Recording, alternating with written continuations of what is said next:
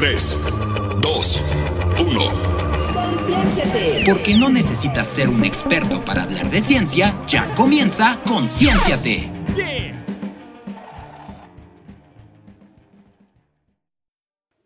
Hola, ¿qué tal? Y bienvenidos una vez más a este su programa Concienciate. Hoy, bueno, estuvimos de vuelta con una emisión más en donde pues me acompaña esta vez mi queridísimo amigo Martín. ¿Qué tal Martín? ¿Cómo te encuentras el día de hoy? Muy muy bien, aquí súper súper listo y súper alegre de poder hablar de una, de una sección que nos gusta mucho, pero que este, este semestre realmente no le hemos dado tanto foco como, como en anteriores semestres. Sí, de hecho, creo que vamos a volver con un favorito de todos, ¿cuáles Animales Fantásticos. Y vaya que, bueno, este animalito, la verdad me necesito un montón cuando lo propusiste, ya que hay fibras sensibles respecto a él. Pero bueno, hablaremos más adelante sobre esto.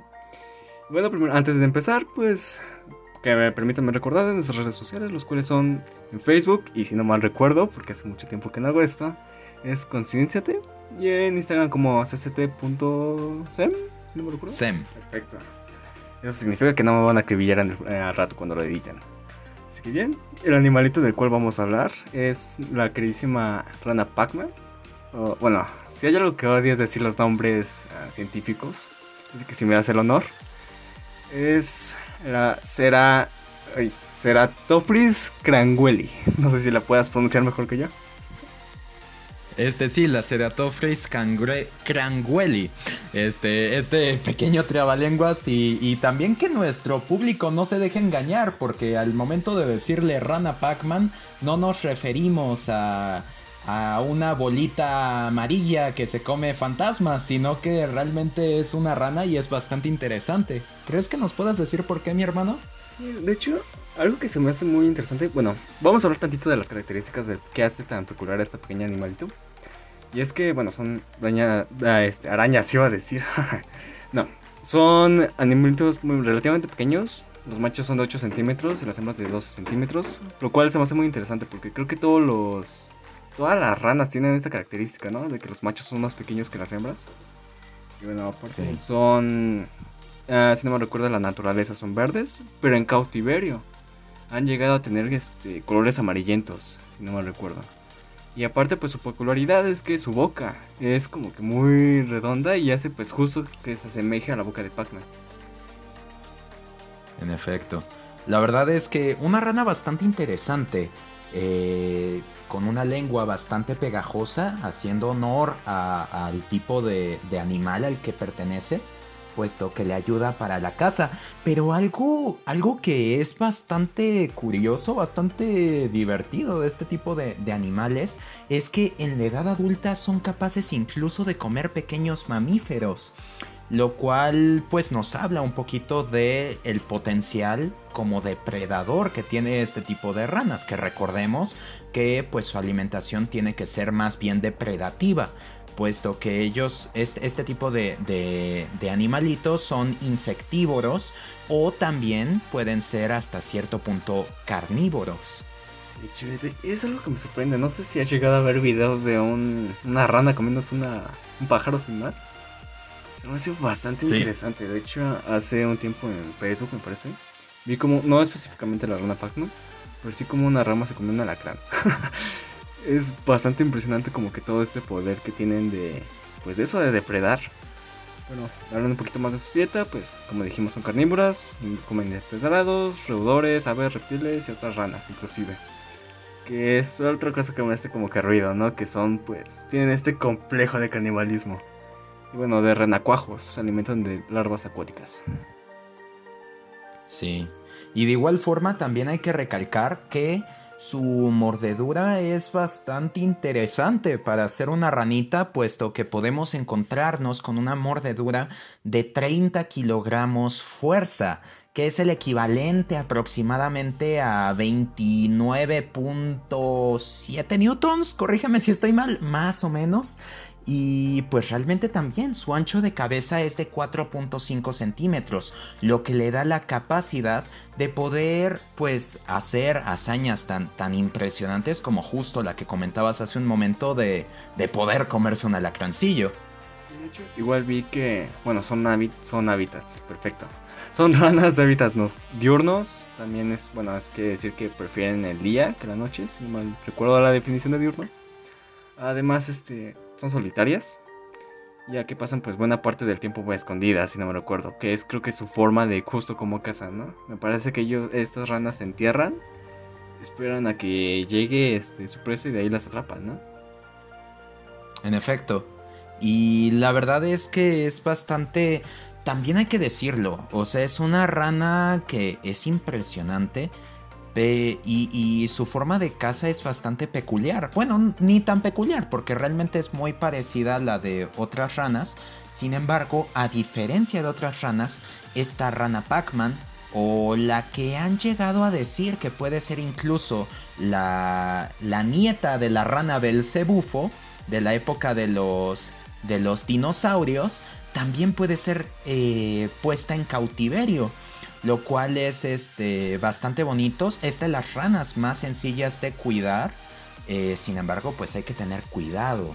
Hay que tener cuidado nosotros cuando la cuidamos porque suelta un tipo de líquido bastante peculiar. ¿Crees que nos puedas hablar un poquito de ello, hermano? Uf. La verdad, créeme, ese dato como tal, preferiría que tú lo dijeses porque me gustaría comentar otra cosita. Y no sé cuánto tiempo me lleve. claro, pues si quieres, tú, tú date y, después de ello, después de ello yo digo lo de, lo de justamente esto. Ah, bueno, en el inicio de la introducción había dicho de que eran fibras sensibles. Es que bueno, por esto de que es un animal bastante sencillo, entre comillas, de cuidar en cautiverio. Si ustedes entran a YouTube van a encontrar muchos videos de muchas personas eh, con, con ranas de este tipo. Y pues hay una pequeña rana que creo que me gustaría hacer mención, la cual es eh, un canal que la verdad es muy grato entre nosotros dos, que se llama el canal de las hormigas. No tiene nada que ver con ranas, yo sé. Pero este pequeño animalito pues se robó bastante de nuestros corazones y desafortunadamente falleció. no sé si quieres hablar un poquito de ella.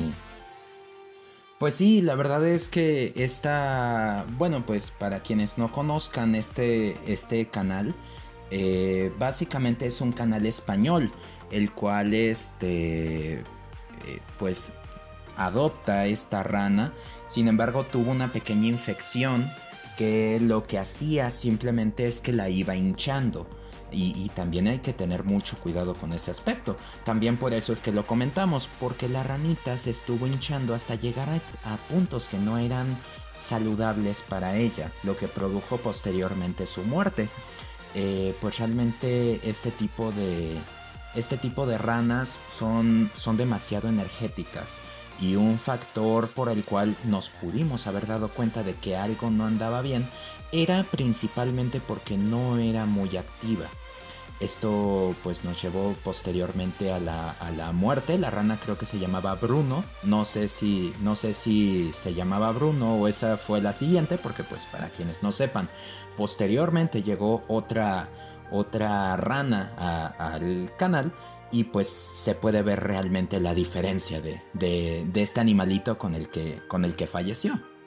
Sí, la verdad sí, les causa algo de interés el ver los comportamientos de este animalito. Sí le recomendamos bastante el programa, aparte de que tiene bastantes datos más interesantes. Obviamente su nombre es de hormigas, así que yo creo que estaría bien, ¿no? Hablar próximamente de estos pequeños seres. En efecto. Por lo menos de una de sus tantas especies. Pues de hecho, este, me gustaría recomendarle a todos nuestros radioescuchas que sigan el podcast que se echen una vuelta por uno de nuestros episodios anteriores en el cual hablamos un poquito de la Myrmecositus mexicanus y el por qué es tan importante este, este pequeño animalito que se puede encontrar en el norte del país y que tristemente es depredado por su dulce secreto.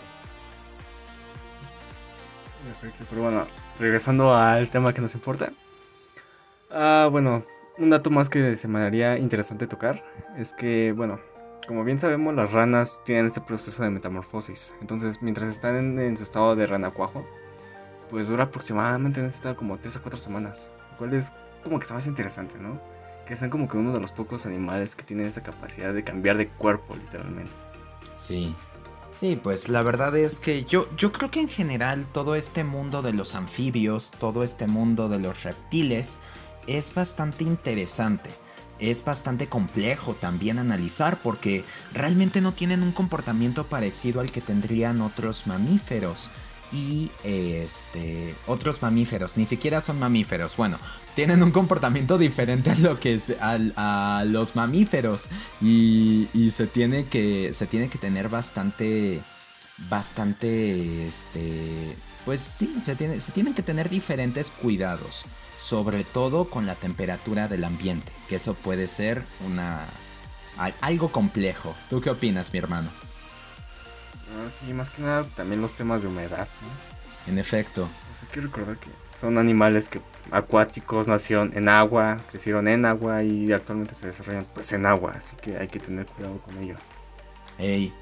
Bueno, creo que no hay que dejar más en suspenso, ¿no? Cuéntanos tantito de ese líquido que mencionabas. Bueno, pues se tiene la falsa creencia de que este animalito es venenoso, producto de un líquido que este que segrega.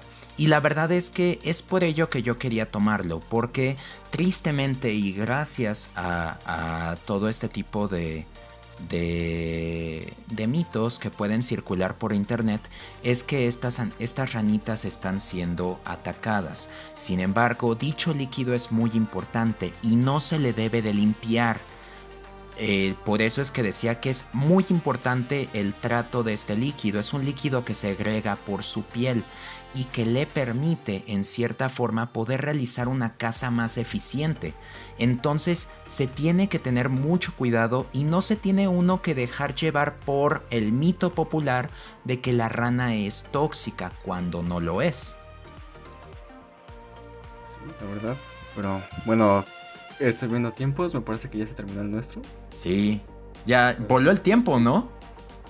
Demasiado rápido, la verdad. Pero bueno, creo que es, desafortunadamente es una costumbre del programa.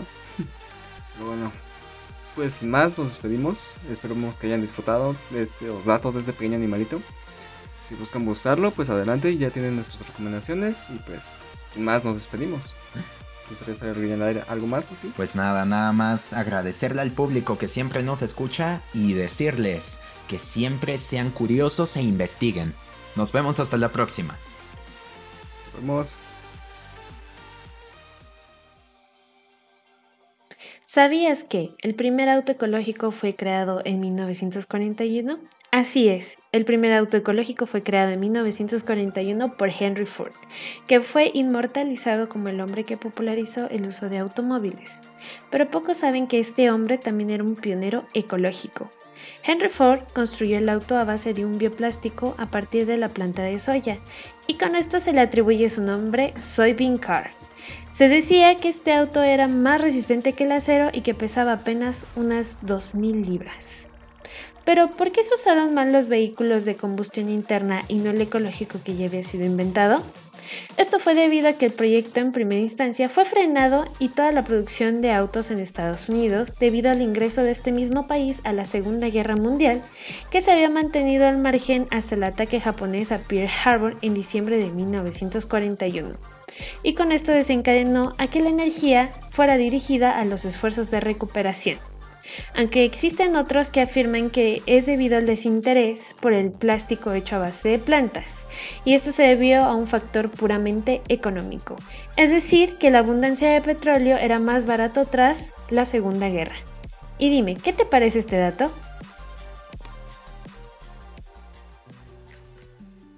Espero estén listos para más porque volvemos en otro bloque de su programa favorito Concienciate, el lugar donde no tienes que ser un experto para hablar de ciencia. En, este, en esta ocasión vamos a hablar de un tema bastante peculiar, bastante curioso y que muchas veces ni siquiera nos podríamos hacer la pregunta de el porqué de las cosas. Y es que estamos hablando de la ciencia ficción. Sin embargo, antes de iniciar con este tema, me gustaría presentar aquí al super amigo que traigo para este segundo bloque. Eric, ¿cómo estás, mi hermano? ¿Qué tal? Bien, bien, bien. Siempre un gusto poder grabar este programa. Y en especial de estos temas que siempre me van a causar intriga, la verdad. Ey, sí, y pues la verdad es que bastante, bastante curioso. La ciencia ficción, o mejor definido como el género literario o cinematográfico cuyos contenidos tratan de las posibles consecuencias de previsibles o hipotéticos logros e inventos científicos y técnicos. Sin embargo, me gustaría poder escuchar tu opinión, mi hermano. Suéltate. Pues la verdad no sé, no tengo ni idea de por dónde empezar. Yo creo que voy a abarcarlo primero por las...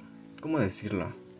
Pues por lo personal, ¿no? ¿Cuáles fueron mis primeras interacciones con este índole literario? Más que nada yo es donde más me he desarrollado es los videojuegos, la verdad.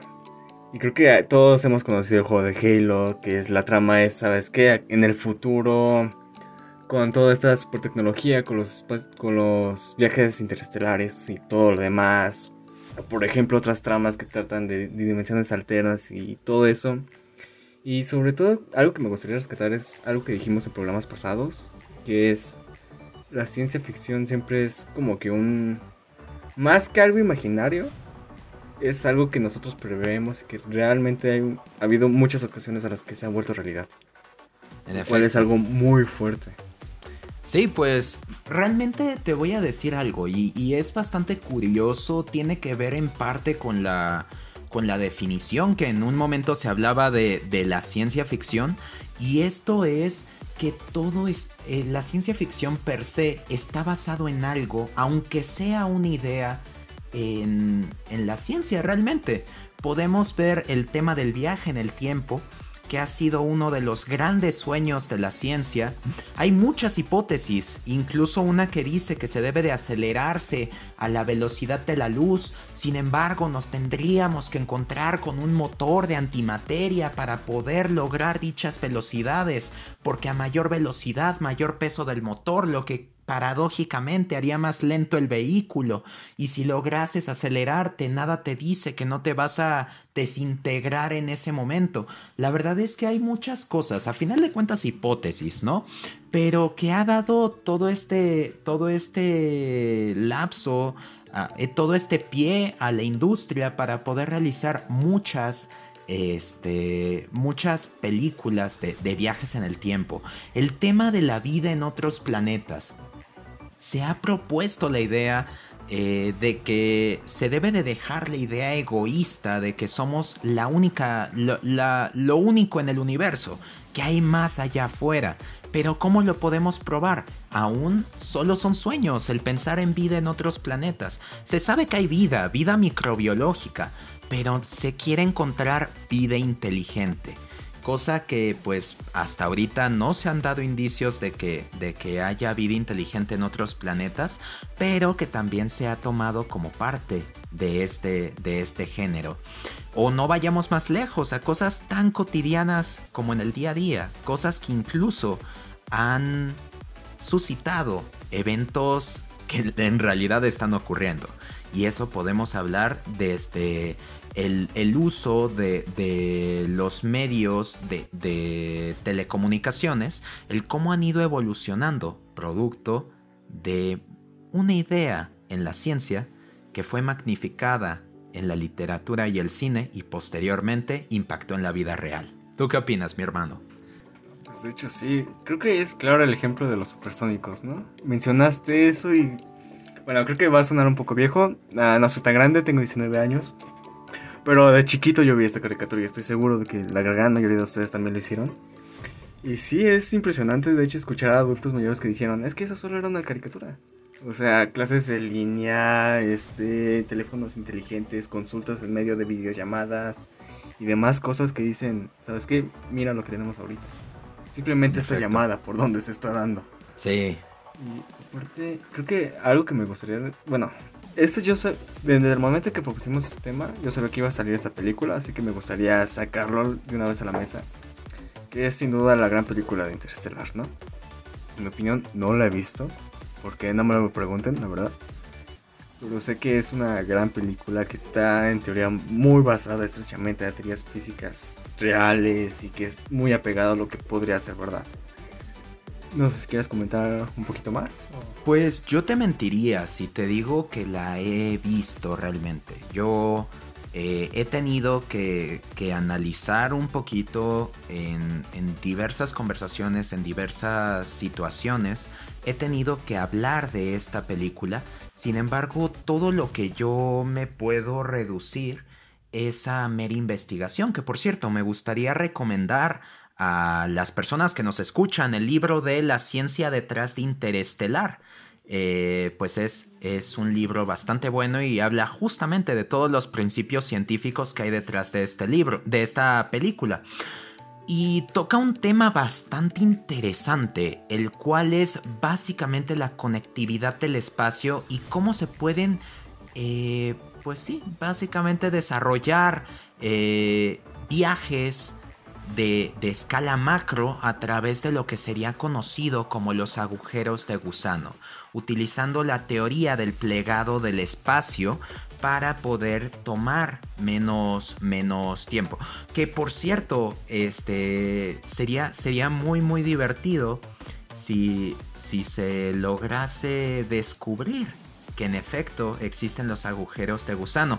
Me parece, no voy a, no voy a tocar mucho el tema porque la verdad es que no me he informado y, y este, y no me gustaría desinformar a nuestro público. Sin embargo, me parece que alguien de los que nos está escuchando me corrija si es que estoy mal pero me parece que hay indicios de que sí puedan existir dichos agujeros blancos teóricos, porque pues si bien los agujeros negros son los que chupan, los agujeros blancos teóricamente serían los que expulsarían toda la materia. En el tema de, en el tema de los agujeros negros podemos hablar de una gran gravedad debido, debido a, una, a un volumen este, finito y una masa infinita, eh, podemos, eh, podemos este, hablar de, de una fuerza de gravedad bastante fuerte y en teoría los agujeros blancos serían todo lo contrario. Teóricamente se ha pensado que se podría encontrar algún tipo de conexión entre estos dos. Y, les digo, este tema en específico, todo este tema de agujeros negros, la posible conectividad, desconozco. Entonces, si estoy diciendo algo este, que sea incorrecto, también me gustaría que nos lo dijeran. Eh, yo, yo recuerdo haber leído ello, pero les digo, no estoy seguro. Este, y teóricamente ese sería el principio de los agujeros de gusano. Y si no mal recuerdo, hace un tiempo se podrían tener principios de este suceso. ¿Tú qué opinas, mi hermano? De hecho, mencionaste eso y que me, recordó mucho el viaje hiperluménico de Hilo. Solo creo que hay algo que me da mucha miedo. Bueno, más que miedo, es intriga. Que de todo esto de que investigaciones del espacio y demás, el momento en que llegamos a encontrarnos otro mundo sería bastante interesante. Y más que nuestro concepto de conquista es malo, es negativo. Siempre creemos que como nosotros fuimos pues malos al momento de descubrir nuevas tierras, nuevas personas, por así decirlo, creemos que todo el universo va a ser así de hostil. La realidad es que, bueno, quién sabe, ¿verdad? Pero bueno, aprovechando de recomendaciones, hay un canal que me gustaría recomendarles en específico. Mm, muy probablemente si escuchan este programa lo conozcan. Se llama Quantum Fracture. Y justo me parece que tiene una serie en donde explica la historia o la ciencia detrás de series, películas, videojuegos, las cuales tienen justo esa trama de ciencia ficción. Es muy interesante, inclusive toca el tema de uno de mis videojuegos favoritos, que es justo Bioshock Infinite, que tiene... Ah, es hiper extenso porque habla acerca de modificaciones de ADN, habla acerca de pues líneas temporales, de inclusive pues todos los temas de moralidad entre experimentaciones físicas, químicas, inclusive pues todos temas morales, ¿no? De qué está permitido y qué está no. Que es creo que otro factor común, ¿no? De qué está permitido y qué no en el momento de, de explorarnos en este vasto universo. Pues te voy a decir, la verdad es que también desconozco de Bioshock. Conozco, nada más me acuerdo que lo jugué una vez que, que un amigo eh, me trajo el videojuego y lo pusimos un poquito en la consola. me acuerdo nada más de ello, pero por lo que he visto, porque yo, yo, yo he visto análisis de Bioshock, pero lo he visto más desde el ámbito filosófico. Por lo que entiendo, también tiene muchísimas cuestiones nihilistas. Eh, la idea de eh, nada importa, todos vamos a morir. Este. todo, todo, ese, todo ese tema bastante, bastante interesante, filosófico a final de cuentas.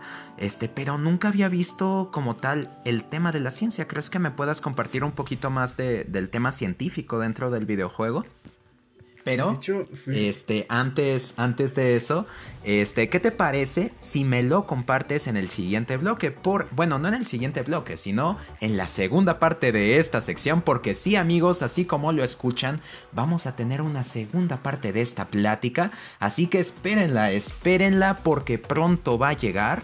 Y, pues nada, ahora sí que, ¿qué te parece si iniciamos justo con eso en nuestra, en, la segunda etapa de esta, de esta plática? por mí encantado, la verdad. Y bueno, nosotros nos vemos la próxima semana. Recuerden que este es su programa Concienciate, el lugar donde no tienes que ser un experto para hablar de ciencia. Soy Martín Nava y el día de hoy me acompañó Eric. Bueno, ¿podrías despedirte, mi hermano?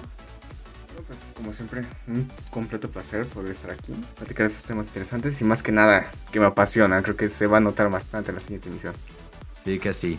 Pero bueno, nosotros el día de hoy terminamos, pero esperen la siguiente semana. Chao, chao.